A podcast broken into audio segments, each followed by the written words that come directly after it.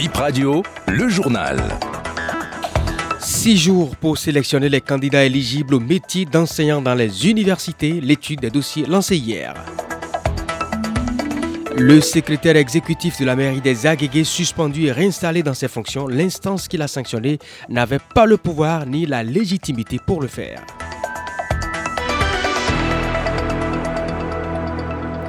Bonjour à toutes et à tous et bienvenue dans ce nouveau point de l'actualité. Le besoin criard d'enseignants pour servir dans les universités publiques du Bénin en voie d'être comblé en partie avec 680 candidatures d'aspirants au métier. La sélection des dossiers s'étale sur six jours. Les candidatures sélectionnées seront autorisées à, à participer au prochain concours de recrutement.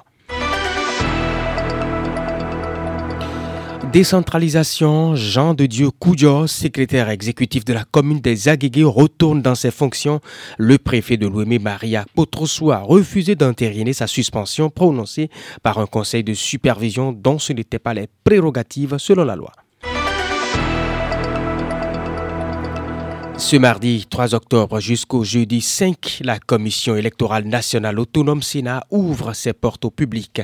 Trois jours pour visiter, découvrir et comprendre comment cette institution qui organise les élections fonctionne, son organisation et ses grandes échéances à venir. Détail de Rufin Domingo, directeur des matériels et des opérations à la Sénat. À travers ces journées, la Sénat voudrait s'en ouvrir au public pour permettre au public de comprendre déjà la structuration donc de la Sénat, son fonctionnement, sa composition, ses attributions et ses compétences. Le public aura l'occasion de découvrir ce qui se fait dans chaque direction technique et également la, façon dont la Sénat s'apprête à organiser les prochaines élections générales qui seront une première dans notre pays. Puisque c'est la première édition, nous avons voulu en fonction des infrastructures dont nous disposons, nous avons ciblé donc euh, l'Université nationale du Bénin à travers la chaire Nous avons ciblé les journalistes, les médias et à la troisième journée, nous attendons donc les partis politiques et la société civile. Je rappelle que c'est une activité qui sera reconduite chaque année pour permettre donc à d'autres cibles d'avoir droit à visiter également et à connaître la Sénat. Et nous parlons maintenant d'un fait traditionnel, l'histoire d'un totem ou d'un reptile sacré, le bois sacré aperçu depuis quatre jours à Digidiru, commune de Perere. Le reptile serait sorti d'un arbre sacré. Il s'est étalé de tout son long à quelques 20 mètres des habitations. Ce n'est pas n'importe quel reptile, on ne s'en prend pas à lui. Sa présence en ces lieux a un sens symbolique. Il ne retourne dans son arbre qu'après les cérémonies de dignitaires initiés. Les cérémonies pour le faire retourner dans sa demeure auront lieu aujourd'hui et figurez-vous en présence des têtes couronnées Wassangari, des forestiers, des policiers et des curieux. Bakoda Abdoulaye Djamiou, chef d'arrondissement de Niensi.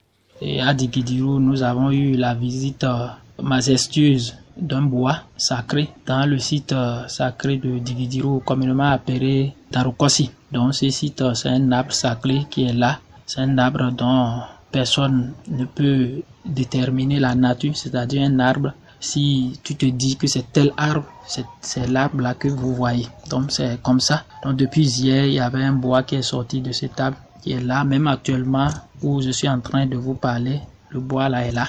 Tout le monde est en train de visiter et suite aux recherches, un lieu sacré dont il semblerait que le roi doit faire des sacrifices, à savoir amener des omelettes pour accueillir le nouveau venu. En dehors de ça, il faut égorger un bœuf blanc et également un mouton blanc. Donc tout cela est prévu et le rituel va s'effectuer dans le lieu où le bois se trouve actuellement à Dividiru. Et nous avons l'habitude de vénérer un lieu qu'on appelle Bakberu. Donc Bakberu là c'est un lieu sacré de tous les Wasangari. De, le, chaque roi de Dividiru avait l'obligation à son intronisation d'aller là-bas pour faire les rituels. Mais depuis l'avènement de notre roi Sonosara, donc il a été vraiment préoccupé de cette situation. Ça fait que chaque année, lui fait ces cérémonies-là. Donc ça fait que la tradition là n'est pas oubliée. Allons maintenant à Dukandji, dans la commune de Lalo, où un homme d'environ 40 ans a été retrouvé mort dans le fleuve Koufou, dans le village d'Azanta. Il aurait rendu l'âme par noyade depuis plus d'une semaine et c'est la population qui a donné l'alerte. Le chef d'arrondissement d'Adoukanji, Antoine Torion, apporte plus de détails sur ce drame. Un corps sans vie dans l'eau à la lisière du fleuve Koufou. Juste après l'information, nous avons alerté le commissariat de, de.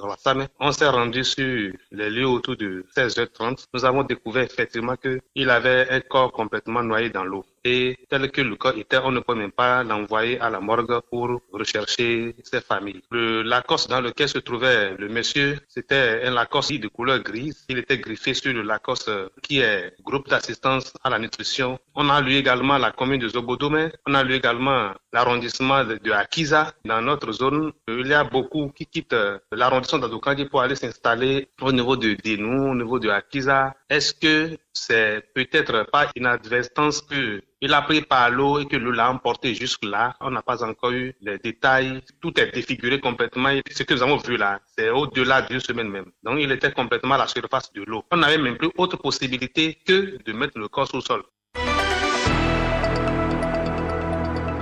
Termine ce journal par les infos sport handball. Le club béninois Adidja Handball Club en quart de finale du 44e championnat d'Afrique des clubs champions.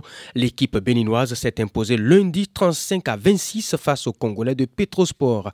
Trois matchs, trois victoires, un sans faute pour les ambassadeurs béninois en phase de groupe dans une compétition internationale et sans transition mondiaux des sports de combat 2023. La béninoise Marie-Rose Lalayet, double championne d'Afrique lors de la dernière Cannes. Ghana 2023, bras droit et bras gauche va défendre les couleurs béninoises à Rayan en Arabie Saoudite. Elle va évoluer dans la catégorie des 65 kilos. Les mondiaux des sports combat, c'est du 20 au 30 octobre 2023 à l'université de Larina King Saoud en terre saoudienne. Et c'est justement la fin de BIP Info 9h, mesdames et messieurs. Merci de nous avoir suivis.